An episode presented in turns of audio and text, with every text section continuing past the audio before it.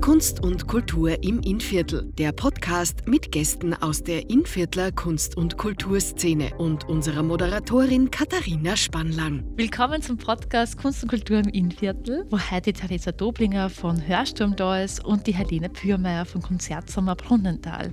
Ich freue mich sehr, dass ich mit euch zwei heute über die Musikszene im Innviertel sprechen darf. Schön, dass ihr da seid. Helene, Du bist so aus der Liebe zur Barockmusik, das ja schon seit deiner Kindheit und Jugend und immer schon begleitet und begeistert hat, ähm, dazu gekommen, dass du die künstlerische Leitung vom Konzert beim Brunnental machst. Und das schon seit einer ziemlichen Weile und auch sehr erfolgreich, wie man, wie man so mitkriegt auch.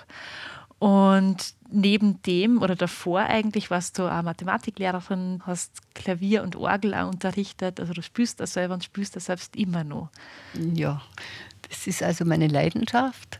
Und das, was du mit äh, Barockmusik sagst, das ist wirklich, das ist einfach etwas Besonderes für mich. Also das, das trifft immer mein Herz und meine Seele und darum bin ich da sozusagen in den Brunnenthaler Konzertsommer hineingefallen, kann man fast sagen, weil eigentlich war es ja zuerst der Brunnenthaler Orgelsommer äh, 1981 gegründet, nachdem die historische Orgel äh, restauriert wurde von Leopold Freund äh, gebaut.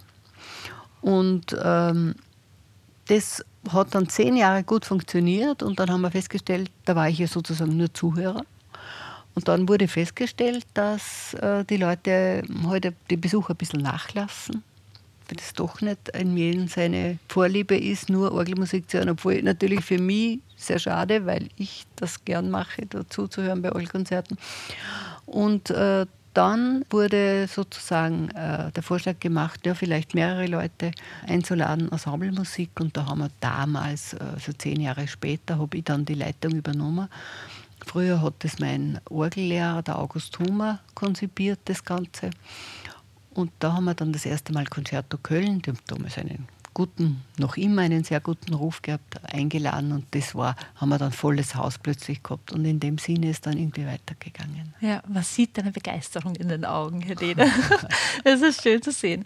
Als zweite Gesprächspartnerin darf ich noch vorstellen, die Theresa Doblinger auch eine Musikerin, du bist Klarinettistin, aber auch sehr experimentell unterwegs, wir es von dir so mitkriegt. Also nicht nur ähm, auf der Klarinette, du machst da alle möglichen anderen Sound, würde ich fast sagen, Performances oder wie würdest das du bezeichnen? Ja, könnte man, glaube ich, schon so bezeichnen als Sound-Performance. Und nachdem ich ja da eine Tanzausbildung gemacht habe, vermischt sich das sowieso irgendwie und ähm, grundsätzlich habe ich da auch also schon ziemlich lang immer wieder den oder ursprünglich den Wunsch gehabt, irgendeinen Weg zu finden, dass Klang und Bewegung irgendwie so eines sind, dass es irgendwie nicht getrennt voneinander irgendwie so nebeneinander lebt. Und mittlerweile merke ich, verändert sich meine Ansicht ein bisschen, aber trotzdem ist halt die, die Bühnenpräsenz und das Live-Erlebnis von Musik und ja, die bewegende Gestaltung so, sozusagen davon immer auch wichtig für mich. Genau, du bist eben Tänzerin und Choreografin und bist auch Kuratorin und Organisatorin von Hörsturm. Der ist jetzt schon zum dritten Mal in Folge. Zum fünften ah, zum Mal. fünften Mal. Entschuldige, zum fünften Mal schon in Ried stattgefunden hat und in der Umgebung von Ried auch, oder? Genau, also es war immer alles in Ried in der Stadt. Ähm, genau, dieses Jahr, also haben wir es aufgeteilt. Es war im September was, es ist Anfang November wieder was und dann Mitte Dezember zum fünften Mal. Und da geht es halt um zeitgenössische Musik und Performance. Theresa, du warst längere Zeit in der Schweiz und hast halt auch studiert, praktiziert und ganz viele neue Sachen auch gesehen. Und das war auch für dich ein ausschlaggebender Grund, einen Hörsturm zu machen. Was hast du dort erlebt, wo du gedacht hast, ah, das wäre wichtig oder deswegen ist es ist Glas Hörsturm in Ried zu haben? Also es war mal grundsätzlich schon dieses woanders leben, woanders sein. Aber wenn jetzt die Schweiz irgendwie doch recht nahe ist an Österreich und sie eh nur irgendwie Deutsch reden. Aber es war dann doch für mich schon so ganz anders und, und eben die Zugstrecke, die ziemlich weit war, einfach das nicht heimkommen können die ganze Zeit und so. Also eher so diese eigene Reflexion, die man halt total viel gebracht hat. Und so halt einfach das Umfeld dort von der Hochschule war halt sehr inspirierend. Ich habe vor allem meinen Professor, der wirklich toll ist und war. Ähm, und ja, wo ich das Gefühl gehabt habe, auf dem Instrument lerne ich so viel und wo man halt irgendwie ja, von der Musikschule halt, wo ich hergekommen bin, wo ich mir dachte, wow, das, da gibt es so viele Sachen, die man da entdecken kann, auch klanglich, wo man nicht nur einfach die Töne spielt, die man so kennt normalerweise, sondern dass man halt in alle Richtungen gehen kann, auch mit der Klarinette, obwohl man glaubt, es gibt nur Halbtöne. Aber man kann auch alles andere machen damit und so. Also halt so wirklich detailreich in der Musik, wo ich mir dachte, wow, das ist so faszinierend klanglich und ähm, irgendwie ja, von der Selbstfindung irgendwie so. Also eine prägende Zeit. Und das ist auch spannend, Helene, weil bei dir hat das Reisen auch ja wesentlich dazu beigetragen, dass du zu dem, was du jetzt machst, im Konzertsommer. Genau, das oder? wollte ich jetzt gerade sagen. Ich bin zwar nicht in ein Land gereist und dort geblieben, aber ich bin zu Zentren gereist. Das war damals äh, in den 90er Jahren Holland, Belgien, ähm, wo die alte Musikszene schon viel weiter war, wo da sehr gute Leute zu hören waren und wo ich immer wieder fasziniert war und mir gedacht habe, den muss ich nach Brunnen da einladen, da muss ich Kontakt aufnehmen. Und das waren so schöne Erlebnisse, weil die Leute in dieser Szene auch viel habe halt ich bemerkt, viel unkomplizierter sind als irgendwo in einer Staatsoper. Damit meine ich mit dem Umgang einfach. Die kommen einfach und sagen, vielleicht. ja, gerne, da möchten wir. Und dann kommen sie und dann ist das, was äh, die Therese jetzt gesagt hat, wir haben ja nicht äh, eine Bühne sozusagen in der Kirche in Bonnenthal, aber die, unsere Bühne ist diese wunderschöne Barockkirche die sozusagen da ist, die wunderschön renoviert wurde, mit den vielen Engeln, mit dem wunderbaren Chorabschlussgitter. Und wenn die Musiker da reinkommen, das ist auch immer so ein schönes Erlebnis, dann zucken sie sofort das Handy und machen ein Foto. Wow! Das ist immer so ein. Da merkt man dann, die haben einen Weitblick. Ja? Die gehen nicht nur hin sozusagen und sagen, da muss ich jetzt schnell was spülen oder was. Die, die nehmen diesen Raum so auf und diese gute Akustik und, und sind so begeistert und, und, und kommen auch gerne dann wieder. Und, und so hat sich das auch im Publikum entwickelt, dass, die, dass wir großes Stammpublikum haben. Es ist ja eigentlich sehr, alles sehr spartanisch bei uns, weil es gibt keine, große Infrastruktur in, in Brunnental. Ja, die Leute müssen in Scherding untergebracht werden. Äh, da, es gibt ein Gasthaus, die Künstler sind damit zufrieden. Es ist also alles so konzentriert auf Kunst und Musik und das ist eigentlich das Schöne. Und wenn ich mich jetzt erinnere, vor die Il Giardino Armonico, dieses italienische bekannte Barockensemble, die waren schon etliche Mal da und ähm, beim letzten Mal oder vorletzten Mal kommt da der Geiger herein, der Marco, und sagt, wir sind wieder zu Hause. Das war eigentlich das schönste Kompliment, das ich ja. bekommen habe. Also das sozusagen das, das ganze Ambiente als, als, als Zuhause angenommen ja. wird. Hat wirklich über 40 Jahre ein Haus gebaut ja, so, so irgendwie. ja, ja. Sehr, sehr mit dieser Kontinuität. Genau. Wir, wir, dürfen sozusagen in einem Haus wohnen und der Pfarrer Franz Schobersberger war, ist ein kunstsinniger Mensch und hat die Kirche so wiederherstellen lassen, dass das wirklich äh, für die Besucher und für die Musiker ein Juwel ist. Und äh, da muss man eigentlich äh, dankbar sein, dass wir hier Konzerte machen dürfen weil es ist ja eigentlich ein Kirchenraum und es ist ja nicht immer sakrale Musik. Wenn ich an deine Tanzkunst da jetzt denke, Theresa, äh, ist mir gerade eingefallen, erst wie du vom Tanzen geredet hast. Äh, natürlich wird bei uns nicht getanzt in der Kirche, aber es wird auch so tänzerisch musiziert, dass die Zuhörer manchmal direkt sich mitbewegen. Also es ist, ist da auch ein, äh, so schöne Verbindungen gibt es, aber wenn man das hört, nur ist es halt eine ganz andere Musik und ganz andere Aufführungen. Ja. Ja, Theresa, war es mit Hörsturm auch schon in Kirchen oder in der Kirche? Genau. Was ist da passiert?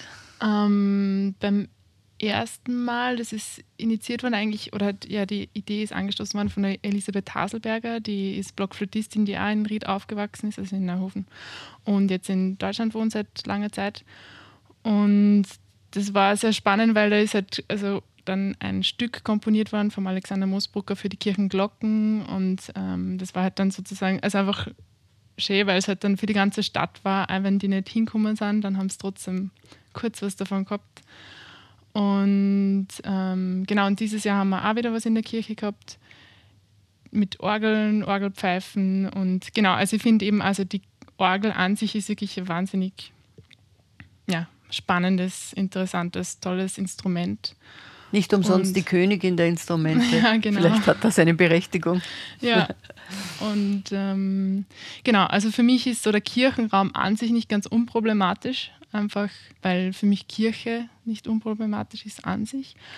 Ähm, und es ist aber interessant, wenn man da hingeht und wenn die Leute, die halt auch vorbeikommen, einfach zwischendurch beim Proben um zu beten oder so, oder dann der, der uns halt immer aufgesperrt hat und dann mitgemacht hat und gesagt hat, er kann damit eigentlich nichts anfangen und er hat trotzdem mitgemacht und hat irgendwie trotzdem, glaube ich, am Ende was mitgenommen davon. Also das braucht es dann auch die neugierigen Leute, die sie dann ja, trauen genau. auf das genau. Neiche und sie zutrauen. Ja, die, ja, unsere Menschen sind viel zu wenig neugierig, mhm. finde ich. Dass diese Neugier äh, ein bisschen, äh, natürlich, man ist neugierig, irgendwas, was da am Handy 50 äh, Mal kommt am Tag und so, das, das, das schon.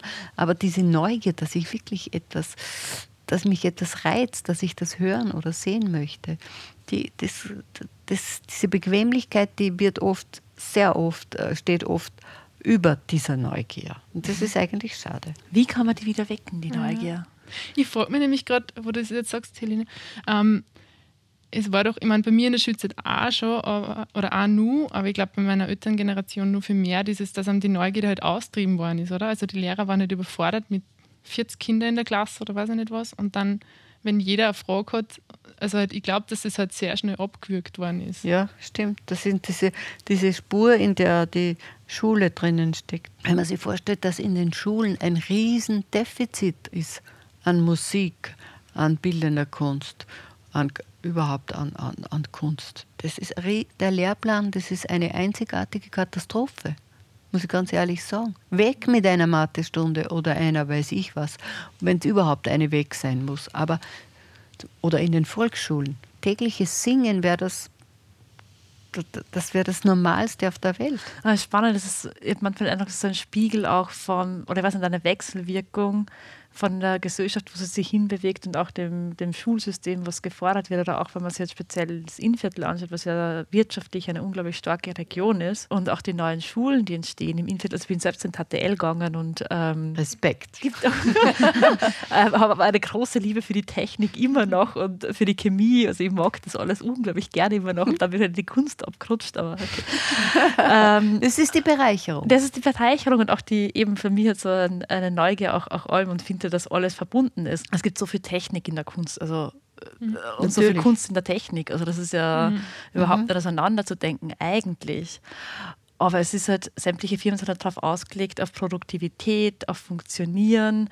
Und so wird auch den Eindruck, ist halt die Schule ausgelegt. Und da fällt man manchmal so, also um Innovation, innovativ zu sein, um neue Sachen zu schaffen, brauche ich eigentlich die kreativen Köpfe, die sie auch für andere Bereiche interessieren. Ähm, ich finde es voll interessant, weil ich habe vor kurzem da war ich mal im Ars Elektronika und dann habe ich da einer, der die Ausstellung betreut hat, mit dem haben wir dann zum Ratschen angefangen, der hat dann so gemeint, ja, und es gibt ja total viele wissenschaftlich, also so Research-Zentren, ähm, die KünstlerInnen einladen, damit eben die WissenschaftlerInnen inspiriert werden, damit sie nicht immer in den gleichen Bahnen denken, sondern mhm. lernen, also halt, genau. Mhm, mhm. Also es wird, es gibt ja hier und da so irgendwie, wo sie merken, hey, wir brauchen es wirklich, die ja. Künstler. Und das finde ich spannend, weil auf den Unis ist es ja schon teilweise ankommen. Also da gibt es ja diese ganzen Arten Science und Interdisciplinary Studies und so weiter. Also diese ganzen Sachen gibt es auf den Unis schon ganz viel, wo das versucht wird zu, zu verbinden.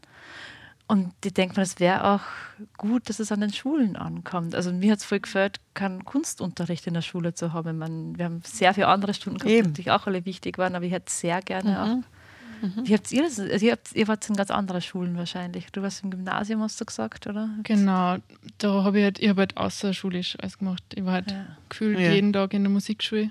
Ja. ja, genau, genau. Ein Hoch auf das Landesmusikschulwesen. Ja, genau, das ist wirklich. genau. Ja, ich habe ein, ein realistisches Gymnasium, ein, äh, ja, ein naturwissenschaftliches, so hat es Gymnasium macht in Mühlviertel in Rohrbach. Bin eigentlich eine Mühlviertlerin und äh, dreistündige Physikschule bei, ich habe keinen Tau mehr. Aber schon wirklich keinen Tau. Aber ich habe einen äh, Musikprofessor gehabt, der mich sehr oft was vorspielen hat lassen. Das war auch mhm. interessant. Ja, da habe ich am Klaviermann mir was vorspielen ja. können. Aber der hat es auch nicht leicht gehabt, weil sie viele gar nicht interessiert haben. So, ja, es war, äh, ja, das, in der Schule kann man sich, da muss es wirklich einen Schwerpunkt geben. Aber so in der ganz normalen Schule kann man sich immer noch nicht erwarten, dass äh, zu viel, oder na, zu viel gibt es ja nicht, aber dass sehr viel musiziert wird mhm. oder gesungen wird. Leider. Mhm. Ich würde jetzt einmal so sagen, jene Lehrer, die zwei Schultaschen mit nach Hause nehmen, um 500 Hefte zu verbessern, die stehen immer noch ganz oben. Das ist immer sozusagen noch ganz wichtig in der Schule. Und ich weiß nicht, ob der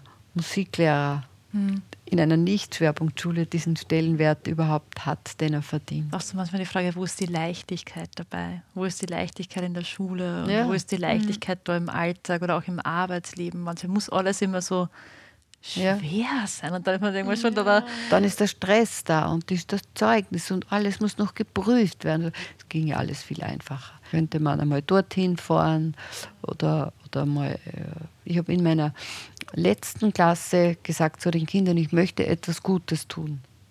Und dann sind wir, da habe ich Musikklasse gehabt, sind wir nach Linz zu den Elisabethinen gefahren und haben einen Gottesdienst musikalisch gestaltet. Das war ein schönes Erlebnis. Und da sind sie auch mit Musik konfrontiert worden, mit einem ganz anderen Bereich. Und ich glaube einfach, in den Schulen wird es anfangen, sich für Kunst und Kultur zu interessieren. Ich habe euch ja im Vorhinein auch noch gebeten, weil sie jetzt so das durchzieht, so Kunst und Kultur im Innviertel, das ist also das Überthema von unserer Podcast-Reihe. Was bedeutet denn für euch Kunst und Kultur im Innviertel? Habt ihr was, was ihr teilen wollt dazu? Ich habe einen, hab einen bunten, zerflederten Schal mitgenommen. Bunt deshalb, weil die Kunst und Kultur im Innviertel sehr reichhaltig ist. Und da sind sehr viele Farben. Das ist mein Lieblingsschal. Und weil er schon so alt ist und weil man ihn nicht mehr nachbekommt, muss ich mit dem zerfetzen. Um, jetzt habe ich schon Knöpfe gemacht. Also das ist die Buntheit, die dieser Schal ist mit 5, 6, 7, 8, 9 Farben. Und äh, die Löcher, die der Schall hat, die wären noch offen für mehr klassische Musik, mehr Hörsturmbesucher,